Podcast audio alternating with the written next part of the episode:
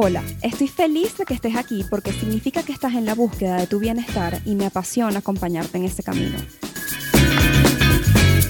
Mi trabajo me ha asignado un puesto en primera fila en el espectáculo que significa el hecho de ser humano, donde sufrimos, gozamos, aprendemos y enseñamos.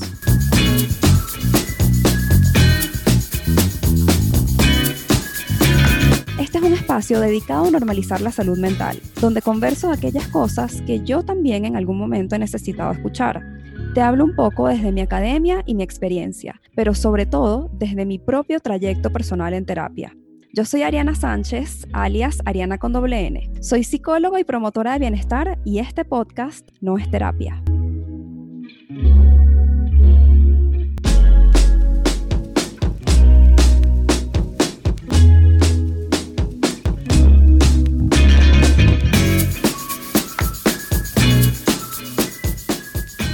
Segundo episodio quiero hacerlo un toque más personal porque si no me conoces, naturalmente quiero introducirme antes de seguir compartiendo más contenido contigo. Y si ya nos conocemos, pues te quiero echar el recuento de cómo es que yo llegué aquí. Me llamo Ariana, se escribe con doble N, pero no se pronuncia. Esto siempre he tenido que aclararlo y de ahí viene a que ese sea el nombre de mi marca personal ahora, Ariana con doble N. No vengo a contarte que fui la niña gordita con lentes, buleada en el colegio, porque en verdad no fue así. Tuve una infancia feliz y crecí con la crianza amorosa y respetuosa de mis padres que estaban presentes, a pesar de ser ambos muy trabajadores. Crecí con cultura de amor por el trabajo. Decidí temprano en mi adolescencia que quería estudiar psicología y no me preguntes de dónde lo saqué porque no tengo ni idea. En mi familia no había un background de psicólogos y a mí jamás me habían llevado a uno. No sé, en verdad, el punto es que yo pequeña me imaginaba a mí misma siendo grande y saliendo a trabajar a mi consultorio en donde yo atendía pacientes. Eso era lo que yo me imaginaba. Eso me lleva, por supuesto, a estudiar la carrera en la universidad y en el trayecto ida y vuelta, yo siempre escuchaba la radio. No ponía mi música, yo escuchaba radio, me encantaba. Sentía que aprendía, que me entretenía y que lograba sacarle algo más de provecho a ese tiempo que yo gastaba manejando en el carro.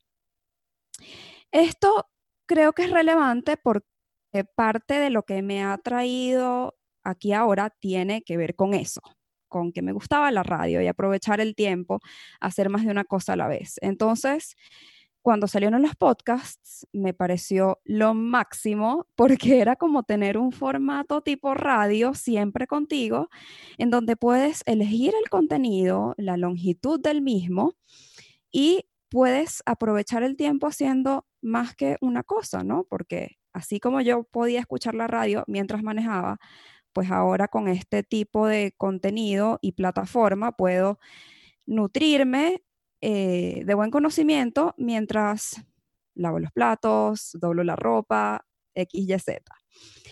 Fast forward en la historia, me graduó de la universidad y como no me sentía lista para emprender el negocio de mis sueños, lo lógico era que yo buscara un trabajo para sumar experiencia. Y no es que no tenía ninguna, porque te comenté que crecí en una casa de gente trabajadora y yo también empecé temprano. Apenas entré a la universidad, empecé a trabajar porque, y era porque yo quería, no porque tenía que hacerlo. Incluso tuve que pelear con mi papá, que decía que mi única responsabilidad era estudiar para que me dejara eh, trabajar. Pero es que yo, con lo intensa y sobreexigente que era y sigo siendo, no me iba a conformar solo con estudiar, yo quería hacerlo todo. También colaboraba con el centro de estudiantes y participaba en modelos de Naciones Unidas. Entonces, estudié toda mi carrera a la par de mi trabajo, que era dar clases particulares de inglés a niños en edad de colegio. Como ves, era un servicio que yo ofrecía por mi cuenta, o sea que yo podía armar mi propio horario y mm, yo era como mi propia jefa. Podemos decir que ese fue mis inicios en el mundo del emprendimiento, ¿no? Porque pues es lo que soy ahora, emprendedora. Luego, recién graduada, como te comentaba, yo encontré un trabajo en un preescolar, allí fui feliz, pero yo sabía que eso era temporal. El negocio de mis sueños era ser, eh, tener mi práctica privada y yo poco a poco iba armando mi consultorio, busqué la oficina, lo fui acondicionando y todo fluía súper rápido. Ya yo tenía mi consultorio listo y a pesar de eso, nada que yo me lanzaba y me iniciaba en mi consulta. Ya yo sabía trabajar, tenía por lo menos siete años trabajando. Me encantó trabajar a la par de mis estudios.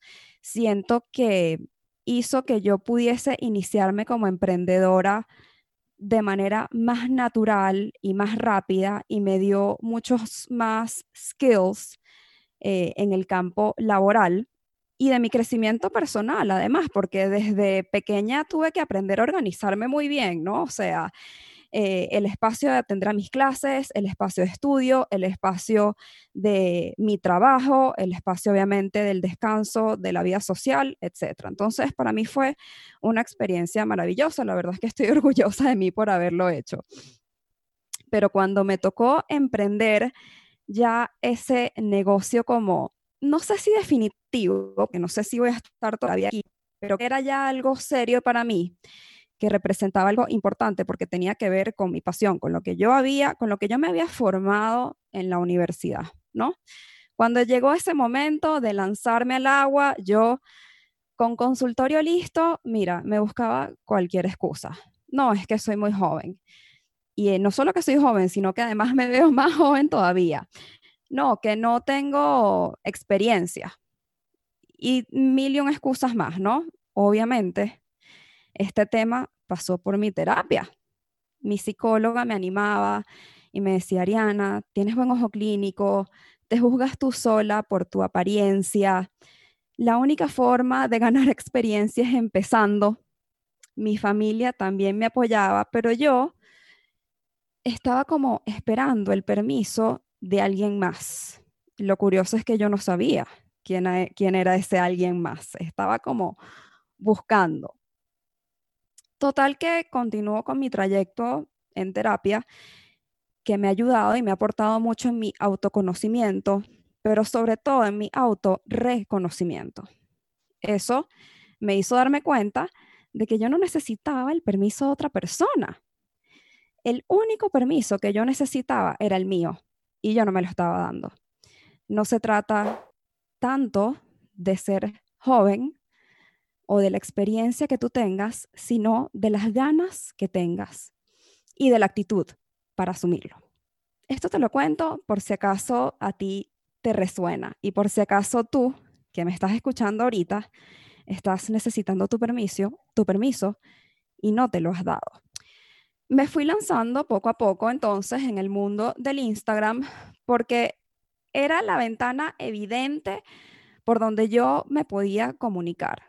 O sea, porque vamos a estar claros, yo soy de la generación millennial y las redes sociales son naturales para mí, pero yo me contrariaba mucho con esa idea. Primero, que eran muy pocos los referentes que yo tenía de cuentas de psicología porque aunque ahora sí está muy de moda el tema del bienestar mental y emocional, cosa que me encanta y siento que me lo hace mucho más fácil. En ese momento, los temas llamativos de salud eran fitness y nutrición. Pero yo estaba con mi tema de querer hablar lo que yo sabía y aportarle algún beneficio a alguien en ese camino. Y bueno, también tenía claro que era una oportunidad para darme a conocer y para crecer en mi consulta. Pero tratar de compaginar este medio digital con mi profesión me contrariaba demasiado con lo que yo había aprendido en la universidad. La palabra psicólogo y la palabra millennial no me encajaban bien juntas en una misma oración porque el referente que yo tenía de mi profesión o sea, del profesional de la salud mental, era ese personaje serio, con un traje en el caso de los hombres o con zapatos altos en el caso de una mujer, encerrado en un consultorio que no ventila nada de su vida. Y además, es lo que a mí me enseñaron, que cuando algún paciente me preguntara algo de mí, yo tenía que contestar devolviendo la pregunta de en qué va a aportar a tu trabajo terapéutico que yo te conteste esto. Esto a mí me causaba cortocircuito, porque ¿cómo es que si tú te estás abriendo conmigo y me estás teniendo toda la confianza de relatarme tu vida, yo no voy a tener algo de reciprocidad contigo? Esa es mi opinión, pero no fue lo que me enseñaron. Entonces esto de exponerme por las redes sociales, aunque se me hacía natural, me chocaba con el origen de mi oficio. Y nuevamente el tema pasó por el diván de mi terapia y mi analista me dice algo que me gustó mucho y que me ayudó a hacer las paces con la situación. Ella me dijo, Ariana, un buen psicólogo es aquel que sabe adaptar su oficio a su época y eso es lo que tú estás haciendo.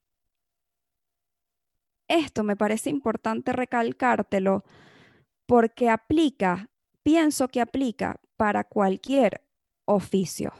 Un buen profesional será bueno en la medida en la que sepa adaptar su oficio a la época en la que vive. Los tiempos evolucionan y uno tiene que evolucionar con ellos. Entonces, así fue que un poco las piezas de mi rompecabezas fueron juntándose y teniendo sentido. Y yo concluí, claro, es que yo soy una psicóloga millennial. Entonces, aterrizando ahora en por qué este podcast, te cuento que hace dos años, cuando me estaba iniciando en mi vida profesional relacionada a lo que hago ahora, tuve la idea de hacer mi podcast inspirada en una prima que tenía el suyo, pero me pareció poco sensato entrar en ese proyecto al mismo tiempo que tenía otros encima, que era, como te comento, iniciar mi consulta y, em, y el tema de las redes sociales. Es importante reconocer los propios límites y no conformarse pero saber cuándo es el momento adecuado para avanzar o cuándo algo está requiriendo un poco más de tu tiempo y de tu pausa.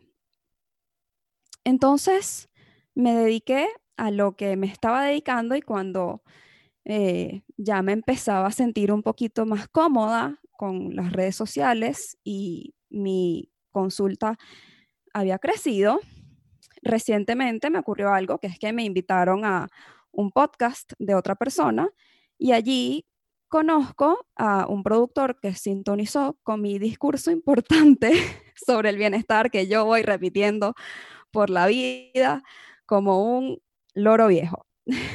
Y me sugiere entrar a este mundo ofreciéndome un poco su guía. A mí obviamente me temblaron las piernas, pero me emocionó retomar la idea que tuve hace dos años de tener un canal más para hablar de esto de lo que hablo como loro viejo, que es mi vocación. Total, a mí siempre me ha gustado la radio y esto era como tener mi propio programa, ¿no? Aunado a que ya se sentía como el próximo escalón coherente en mi carrera, que con perseverancia ha ido creciendo y hoy te digo con mucho orgullo que mis servicios de consulta psicológica han llegado a tres continentes y más de 15 ciudades en el mundo.